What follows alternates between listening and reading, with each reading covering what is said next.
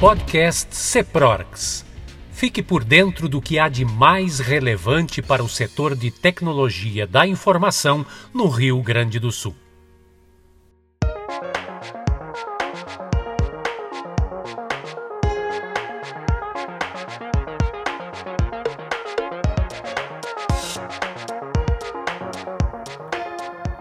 Olá pessoal, sejam muito bem-vindos ao primeiro podcast de 2022 do CEPROGS. Para quem não me conhece, meu nome é Rafael Krug e eu serei o anfitrião do episódio de hoje. E antes de iniciarmos, não custa lembrar que o CEPROGS é uma entidade feita por empresários para empresários para que atuam de forma voluntária em prol do setor de tecnologia do Estado. Curta o CEPROGS nas nossas redes sociais e lá você pode acessar muita informação sobre o nosso setor.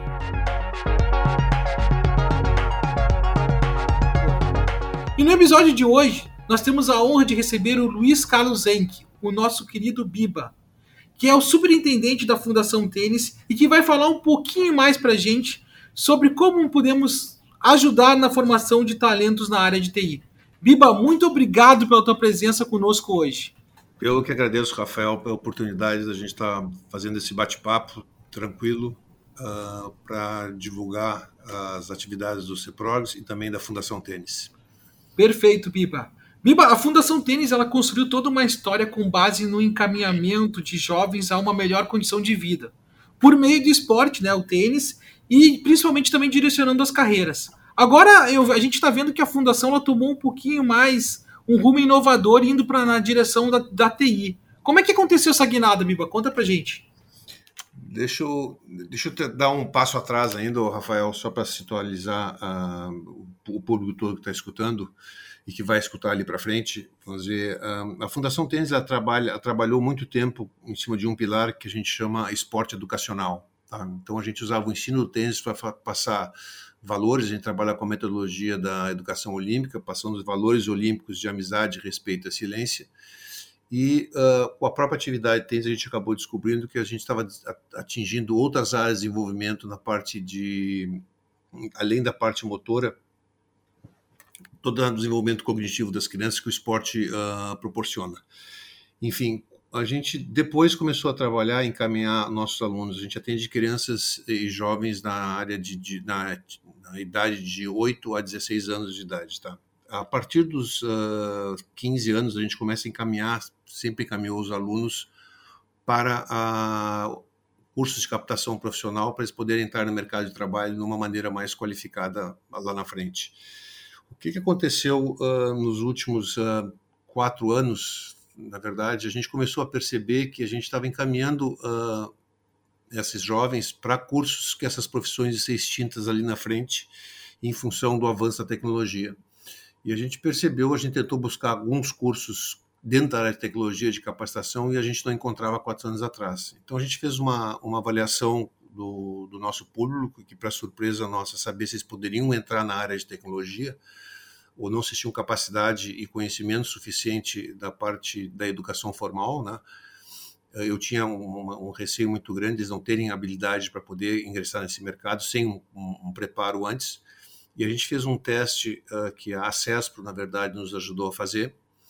E eles fizeram, uh, a gente testou 40 alunos nossos e 38 passaram uh, na avaliação que eles teriam um conhecimento mínimo, uma capacidade mínima de raciocínio lógico para poder trabalhar e ter uma, uma formação na área de tecnologia, de, de programação de, de jovens computadores. Enfim, o que aconteceu com isso? A gente fez um curso uh, de 10 meses e com 20 alunos, e desses 20 alunos, 10 evadiram.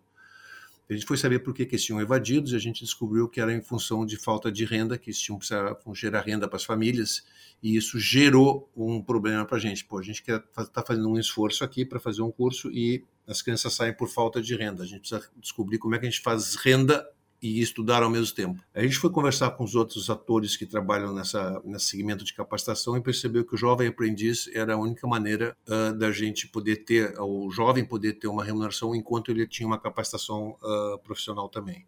Então a gente inscreveu a fundação, ela hoje é credenciada para ser um órgão uh, capacitador da, na, na, do jovem aprendiz e a gente, um agente formador, na verdade, né? Então a gente conseguiu escrever dois cursos, um de ciência de dados e outro de desenvolvimento ágil de software, que a gente iniciou uh, duas turmas nas, em dezembro. A gente está fazendo essas duas turmas com a parte introdutória do jovem aprendiz, que é tudo uma, uma um pré-requisito de desenvolvimento humano das crianças, nada a ver com a parte técnica ainda. E agora, na semana que vem, a gente inicia a turma já com a, na parte técnica de ciência de dados e desenvolvimento ágil de software. Então, uh, esse foi a maneira que a gente saiu, vamos dizer, na verdade, assim, a gente continua com o programa do esporte educacional para fazer a formação dos jovens para quando eles chegarem na faixa na etária de fazer o encaminhamento profissional, eles poderem migrarem para a parte de uh, de educação profissional, mas já capacitados para uma profissão uh, que vai ser na área de tecnologia, que é fundamental hoje em dia para a formação deles. Né?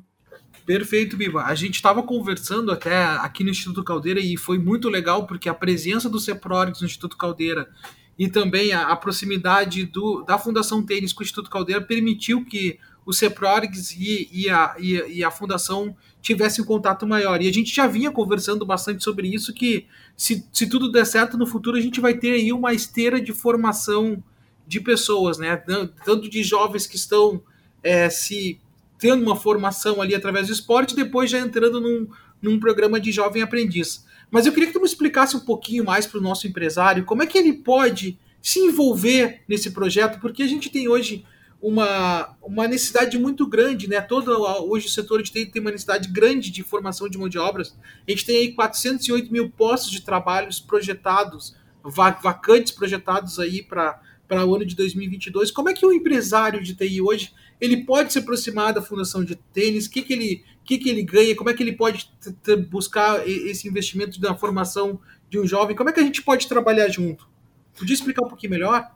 Com certeza. Uh, bom, deixa eu seguir assim. A primeira coisa, assim, uh, vou falar assim primeiro de Porto Alegre e depois uh, a gente podendo fazer ações no interior, só para separar um pouco, que eu acho que é importante isso, porque a gente já está com a estrutura em Porto Alegre montada e para o interior, eh, em algumas, em algumas cidades a gente já está, mas assim tem possibilidade de seguir.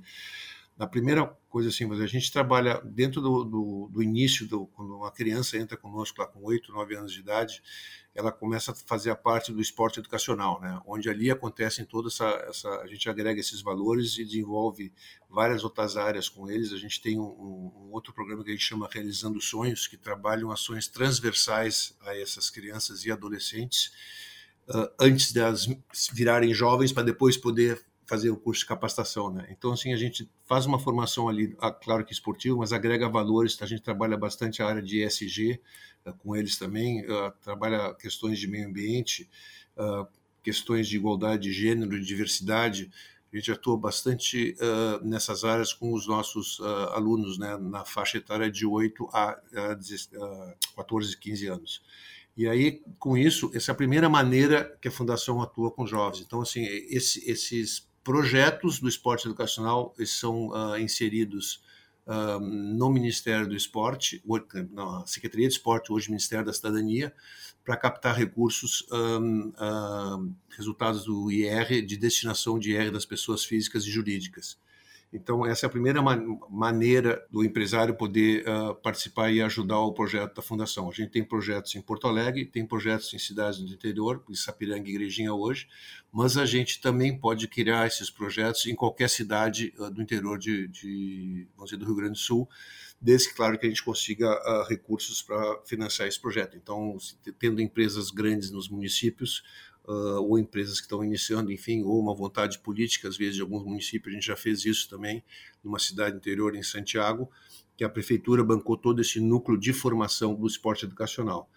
Esse é o primeiro envolvimento da fundação, assim, uh, dentro das, uh, junto com as empresas. Depois vem a parte que eu acho que é que mais interessa as empresas de TI, que é pegar esse jovem e depois preparar eles para forma, a formação na área de, de tecnologia, né?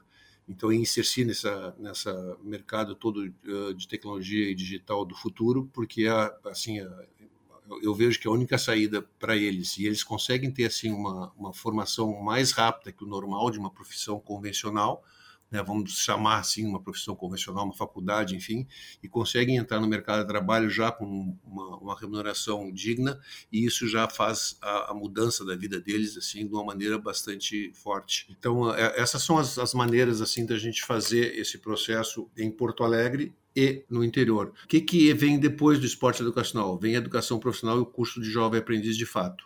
No curso de jovem aprendiz, aí uh, é uma faz parte da legislação que cada as empresas em função do tamanho, enfim, elas têm que contratar jovens aprendizes e a gente então entra nessa legalização das deixar as empresas uh, legalizadas em relação às cotas que elas têm que ter de, de jovem aprendiz e a gente aproveitando e formando eles uh, para a área de tecnologia, que é o, o, business uh, da, das empresas que vão estar apoiando o projeto, vamos dizer, principalmente no interior, nesse crescimento que a gente está pensando fazer. E aí sim, uh, essas empresas podem contratar a, a fundação como agente formador nessa área específica dos cursos.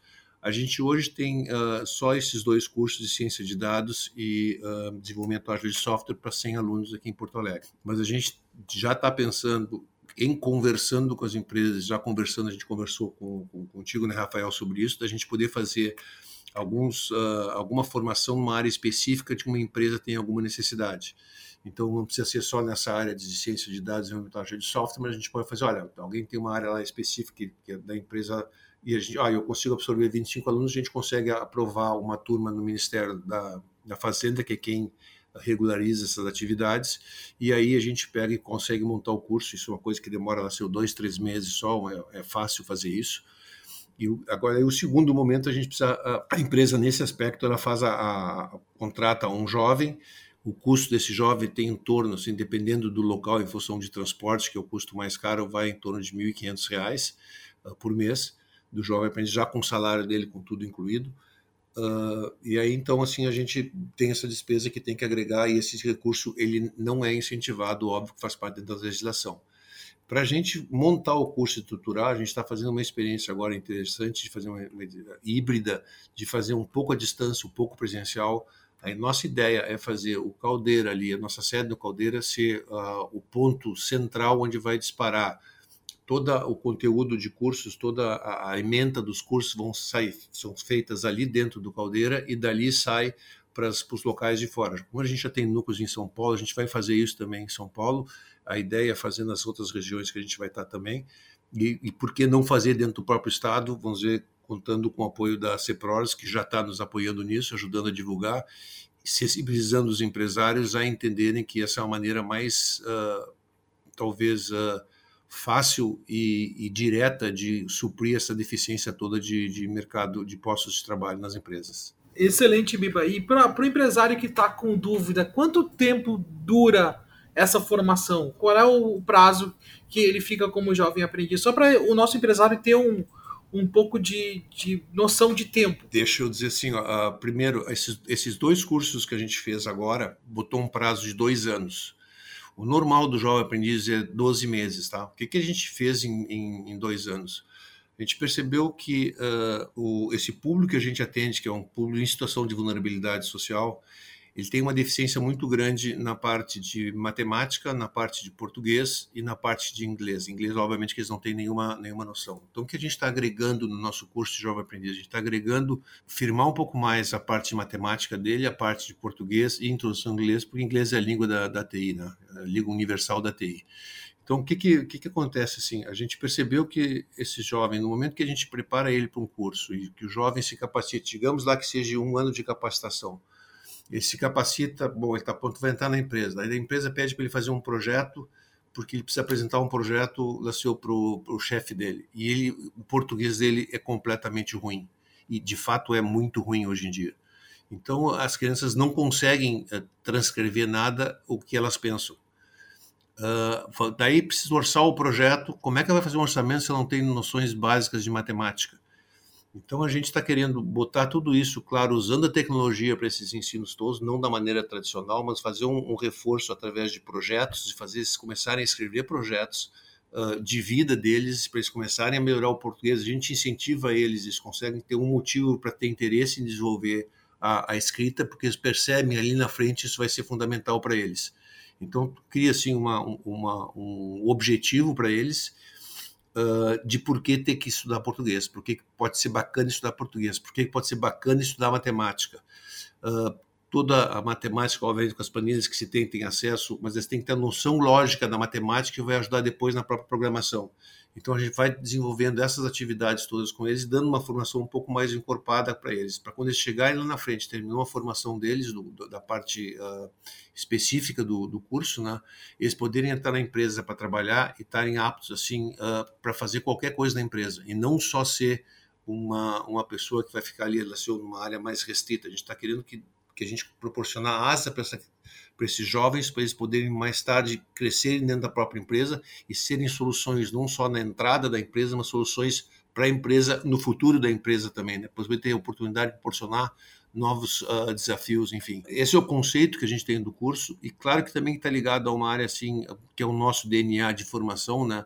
Uh, na parte uh, de desenvolvimento social do ser humano. O que, que a gente entende? que quanto mais a gente desenvolver o, o, ser humano, vou dizer, na integral né, e com mais qualidade ainda de, de, de, formação, esse jovem vai virar um profissional muito mais com muito mais capacidade para uh, alçar voos maiores dentro da empresa ou eventualmente fora da empresa, como um empresário que também tem uma parte de empreendedorismo bastante grande na nossa, na nossa pegada nos cursos, a gente fala bastante sobre isso. Então, assim, a gente está querendo uh, alimentar bastante esse mercado, que a gente acha que é, é, é um mercado que tem uma oportunidade assim, incrível de empregabilidade, os salários são muito bons, acima da média dos outros segmentos, e com cursos mais rápidos. Né? Então, assim, e a gente está já começando a fazer algumas coisas dentro da própria fundação e já prevendo que a gente vai conseguir reduzir os cursos logo ali na frente, porque a gente está começando a fazer uma turma preparatória já, que a gente está querendo fazer isso, um curso preparatório, mas aí financiado com outras leis, enfim, com outros convênios que a gente vai acabar fazendo, de suprir esse, esse ano, o primeiro ano mas de formação, seja de uma maneira diferente, não aí através do jovem aprendiz, mas através de um outro mecanismo, e aí depois sim fazer um jovem aprendiz de 12 meses só e não de, de 12 meses, de 24 meses, como é o atual. Perfeito, Biba. É muito legal isso, porque o Ceprorix também acredita que a, a TI é a forma mais fácil e mais rápida de se criar riqueza para uma sociedade. Quando a gente fala em criar riqueza, a gente não está falando só em dinheiro, mas também de desenvolver as pessoas para que elas tenham é, uma qualidade de vida melhor. Mas a minha última pergunta que eu faço para ti é a seguinte: não existe prazo para se eu, se, se eu tiver interesse, né? Eu posso qualquer como empresa de TI a qualquer momento eu posso aplicar para poder trabalhar com a Fundação Tênis, né? Não existe não, não existe nenhuma como se diz, uma data fixa para poder dar entrada com esse projeto, né? A qualquer momento eu posso fazer isso, né? Bom, Rafael, a gente tem uh, hoje uh, 50 uh, vagas, 25 foram completadas agora nesse mês de, de fevereiro. Então, março a gente vai, no final do mês agora, a gente já vai ter uh, 25 alunos contratados já jovens uh, com as cotas e tem mais 25 que está disponível ainda para contratação. Então a gente tem 25 vagas, assim que os empresários uh, se manifestarem, a gente pode preencher essas vagas e, enfim, tem, tem espaço para entrar a hora que eles quiserem. Uh, no, daqui a seis meses a gente vai abrir mais 50 vagas, tá? Então a gente vai ter aí mais possibilidade. Com essa divulgação que a gente está fazendo através do CEPRORGS, uh, e com a, essa, essa, parceria também com o Caldeira, a gente vai uh, seguramente preencher essas vagas. Então, assim, se, eu gostaria assim da gente se pudesse organizar isso com as empresas de quem tiver interesse, a gente já vai conversando, explicando de uma maneira uh, mais uh, detalhada de como vai funcionar o curso, de quais são os comprometimentos, a gente pode ajudar nessa parte também. A gente faz uh, reuniões eh, presenciais ou à distância, enfim, a gente consegue suprir essas, essas demandas e dúvidas que os empresários têm para a gente poder preencher essas vagas todas. E depois, como eu comentei antes, eh, a gente consegue também fazer cursos uh, já específicos para cada empresa, né? Que eu acho que isso também vai ser uma coisa, um diferencial bastante interessante que a gente está querendo propor. Né? Numa área específica que a, uma empresa tem demanda, a gente pode capacitar uh, jovens para essa área e aí, uh, se a empresa tiver uma, uma capacidade de contratação assim, de 25 uh, jovens, a gente consegue fazer isso sob demanda sem problema nenhum. Vai demorar só um pouco para oficializar o curso no, no Ministério da Fazenda, que é o órgão que regula isso, e, mas assim, não é mais do que dois, três meses para a gente poder estar habilitado a fazer isso. Então, existe sim essas possibilidades de a gente fazer coisas por por demanda e também de entrar quando o curso já estiver andando. Excelente, Biba. O Semprorix fica muito feliz de estar apoiando essa iniciativa da Fundação Tênis.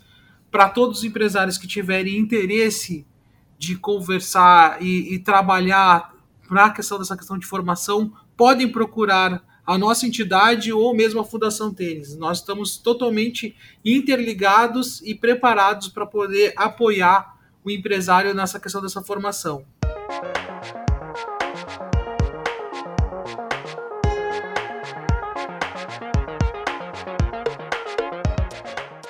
E para finalizar, então, Biba, um recado final aí para os nossos empresários e desde já já te agradecendo muito a tua presença aqui junto hoje conosco aqui no Ceprores.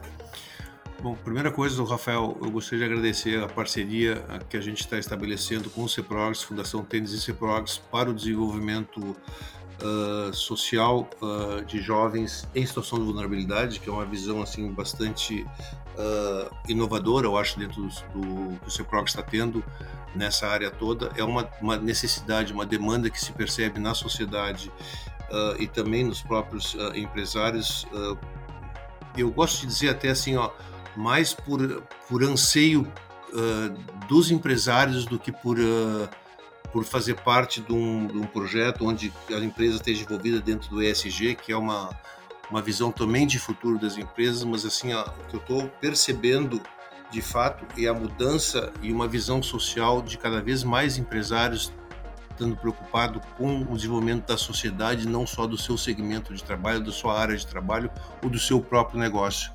Então isso é, é para mim uma visão uh, já do assim, que a pandemia trouxe, que a, a, parte social uh, ela é muito assim, ele é muito importante no desenvolvimento. É um problema que aconteceu ontem eu estava conversando com um amigo meu o mundo inteiro empobreceu muito. Essa distância de, de, de, classes sociais ela ficou muito forte e escancarada durante a pandemia, mas mundialmente isso.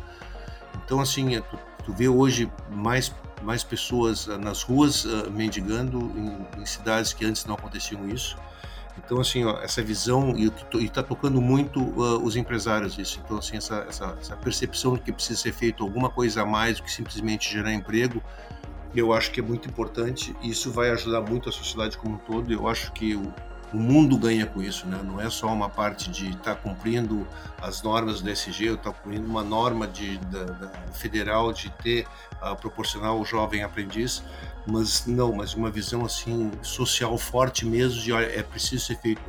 O mundo ele precisa ser um pouco mais igual. Né? Não precisa ser igual e só não pode ser tão diferente na, nas classes uh, como elas estão sendo hoje. Então, assim, essa preocupação já existe. Eu acho bacana, assim, a postura do CEPRORGS, falando em nome da diretoria também, do, para a diretoria do CEPRORGS, né, que assim, de, dessa visão da diretoria que está tendo, para mim, assim, é, é, muito inovadora. A gente tem tendo essa visão também nas outras entidades que a gente tem conversado, com as empresas que a gente tem conversado. Então, assim, eu fico muito feliz de da gente estar tá disposto a, a ser a, a fazer o contato das empresas para fazer essa, ajudar nessa transformação social que é tanto necessária no país. Perfeito, Biba. Conta conosco, Fundação Tênis, conte conosco. E para todos os nossos empresários aí, queria agradecer também a audiência e aguardem que vem mais podcasts, mais conteúdos interessantes aí junto ao Ceproids. Muito obrigado pela audiência, pessoal. Muito obrigado, Biba. Mais uma vez é um, um, uma grande honra te ter aqui conosco hoje. Grande abraço a todos, pessoal, e até a próxima. Tchau, tchau.